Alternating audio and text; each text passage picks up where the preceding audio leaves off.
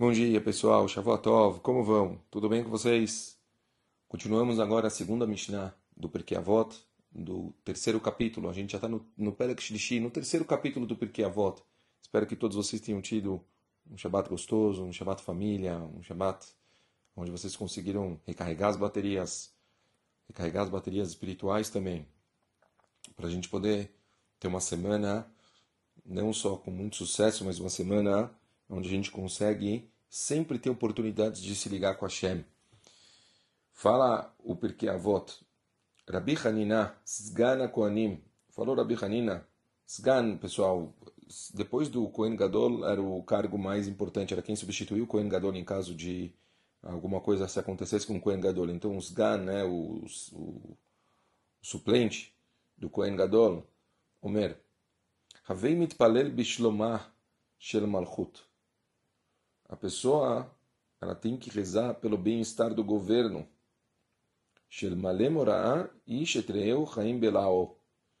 Se não fosse pelo temor a esse do governo, os homens engoliriam vivos uns aos outros. Ou seja, é, o governo ele intimida as pessoas a não fazer coisas erradas. Portanto, é nossa responsabilidade fazer tefilot pelos outros ou seja, olha que interessante aqui, o Rabbanim ele está ensinando o conceito, a importância da gente rezar até mesmo pela própria Medina que a gente vive, pelo governo que a gente vive. A gente reza por ele, para que ele tenha sucesso, e isso faça com que é, tenha certa estabilidade. Óbvio que se você é, acha que o governo ele está tendo é, decisões equivocadas, se você acha que ele está indo por um caminho que não é adequado, correto, então, nossa responsabilidade é a gente fazer tefilot e pedir para Hashem para direcionar, para que o, o, governo ele possa tomar as decisões corretas, para que ele possa fazer o que é certo, né? A gente, quer dizer, rezando, a gente tenta pedir para que as coisas aconteçam da forma correta, direito, com a mão de Hashem. É, mas muito importante entender que o Hanina está mostrando quanto a força da Tefilá, quer dizer, quanto que a gente reza pelos outros. Sim, a gente reza pelos outros é, o quanto a nossa a força a, que, que tem a nossa tefilá pelas outras pessoas, o quanto que é, as pessoas elas têm que, que, que, se conscientizar da importância que tem uma tefilá, cada tefilá e tefilá que a gente fizer. Hoje é um domingo, né? Então as pessoas já acordam com mais preguiça, as pessoas já ficam, ah, mas é domingo, não precisa, talvez, vai, durante a semana é uma coisa, mas domingo. Não, todo dia, todo dia a nossa tefilá é importante. Tem uma história tão bonita de um, um rapaz que uma vez ele ele ele tava ele era uma, ele estudava um Shivá, se não me engano ele estudava acho que em Lita e na volta para casa dele ele conseguiu passar na casa, quer dizer, ele queria ir na cidade de Iraden para visitar o Hafetz Haim. Então fala que ele ficou uma noite lá na, se não me engano, na casa de algum parente do Hafetz Haim, uma coisa assim. Fala que estava muito muito frio aquela noite e ele ficou na dúvida se ele Sabe aqueles frios, frios assim, o cara tipo, ficou debaixo da coberta, ele, quando estava bem debaixo da coberta, ele lembrou que ele não tinha feito arvita. E o cara ficou naquele etzerará, levanta para fazer a resto da noite, não levanta, tá, ficou meio assim. E acabou, falou, ah, está frio demais, papapá, o cara acabou meio que engambelando a resto da noite e ficou lá. Quando ele conseguiu ver o Rafetz no dia seguinte, ele estava tão é, impressionado, ele queria né, oportunidade de falar com o Rafetz ver o Rafetz. Então ele chegou na frente do Rafetz ele tinha perguntas até para fazer, e o Rafetz chegou de cara para ele e falou, olha, saiba, antigamente, na, esse menino estava na Rússia, né? Então ele falou, existia uma grande riqueza na Rússia. Tinha moedas, ouro, tinham coisas jogadas até nas, na, nas ruas. E era uma época de grandeza. Hoje em dia já não tem mais essa, essas moedas, já não tem mais essa, essa riqueza espalhada em todo lugar na Rússia. Então a gente tem que tomar muito, muito cuidado com cada moeda e moeda que a gente encontra. Até mesmo se fosse uma moeda de latão, uma moeda de bronze, qualquer coisa, você tem que valorizar ela. Não é uma coisa assim é, qualquer. Assim falou Rafetz Haim. E o garoto ficou olhando para a cara do Rafetz Haim, não entendendo nada do que o Rafetz Haim está falando. Então o Rafetz Haim olhou direito para ele e falou: Antigamente, na época do Beit HaMikdash, os Kohanim faziam serviços sagrados, os Levim cantavam, a gente tinha uma ligação, uma conexão com a Kadosh Baruch de uma forma absurda, as rezas, a forma que o ser humano se ligava com Hashem era única. Hoje em dia que a gente já não tem mais, cada tefilá e tefilá, ela tem um peso absurdo na conta total. A gente não pode deixar passar uma, porque é como um achado. Cada oportunidade que a gente tem para fazer uma reza, para a gente conseguir mais uma conexão com a Hashem, a gente tem que valorizar isso demais. Assim falou o Haim para aquele jovem. Então o Bahur entendeu o que o Haim queria dizer. Ele, Mamacha ficou, né, rosto se, arrumou, entendeu que às vezes a gente vai num, Gadola, a gente tem que saber que tudo que a gente tá, tá Gadola sabe das coisas, então é, tem que saber que é aprendizados. E ele entendeu a mensagem, se arrependeu, se despediu, agradeceu o ensinamento e ele foi embora. Pessoal, toda oportunidade que a gente tem de fazer uma tefilá, mesmo pelos outros, a gente tem que fazer. Não dá para deixar passar a tefilá, uma coisa tão forte, tão importante. Rezar pelos filhos. Eu falo, é, educação, provavelmente até vou, pelo grupo que a gente tem de educação, vou, acho que hoje, se Deus quiser, vou, vou falar sobre, sobre tefilá reza 50% do, da educação. Mamash. Pessoas acham que, que é só é, direcionamento de como fazer as coisas em relação à educação. Não, rezar, rezar pelos filhos. A reza que nós fazemos pelos nossos filhos é 50% do, do caminho da educação deles.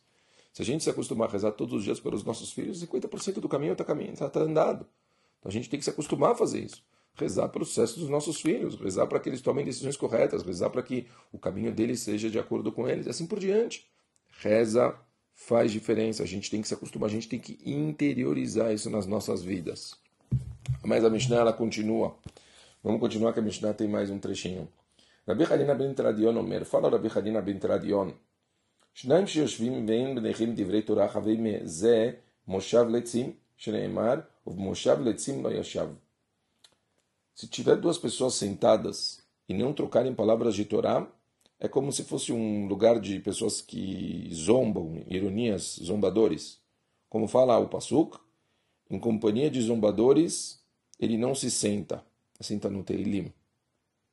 אבל השניים שיושבים ויש ביניכם דברי תורה, שכינה שרויה ביניכם שנאמר, אז נדברו יראי השם איש אל רעהו. ויקשב השם וישמע ויכתב ספר זיכרון לפניו ליראה השם וליושבי שמו. Fala o Pasuk.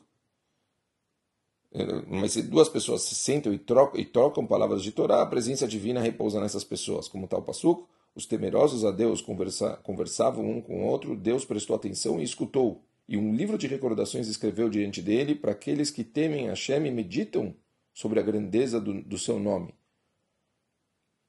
Certo? Então, a gente, aqui eu acho que a Mishnah, o Rabi Harina Ben ele está deixando claro o seguinte: tem que fazer parte da nossa vida que a, a gente fala tantas vezes sobre isso, né? Da gente estar tá sempre do mesmo jeito que a gente falou que a pessoa tem que ter filar todos os dias para ela, ela tem que estar tá rezando todos os dias, que isso tem que fazer parte da vida dela. A mesma coisa é, em todos os momentos da vida, mesmo quando ela senta com os amigos, hum, tipo o assunto Torá, quer dizer, falar sobre valores, tem que estar sempre na mesa. Não é só bobrinha, só ironias, só besteira.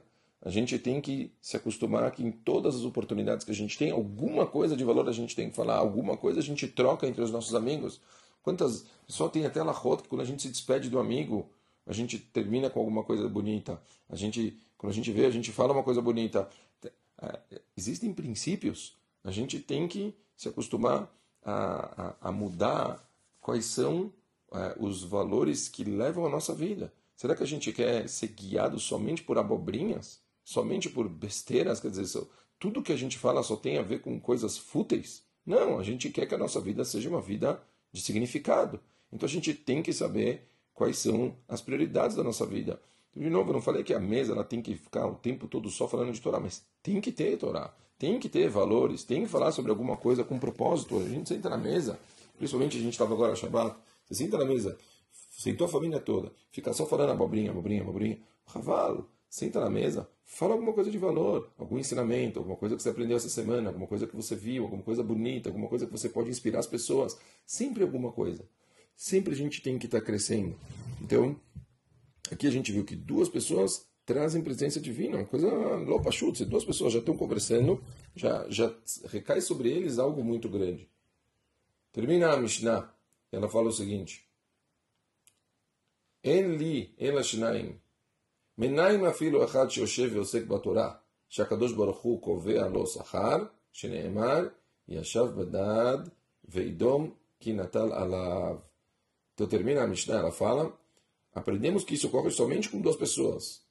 De onde aprendemos que até se a pessoa senta e estuda a Torá sozinha, o Santo Bendito lhe determina uma recompensa, conforme está escrito, ela sentará-se sozinho e ficará em silêncio e uma recompensa será colocada sobre ele.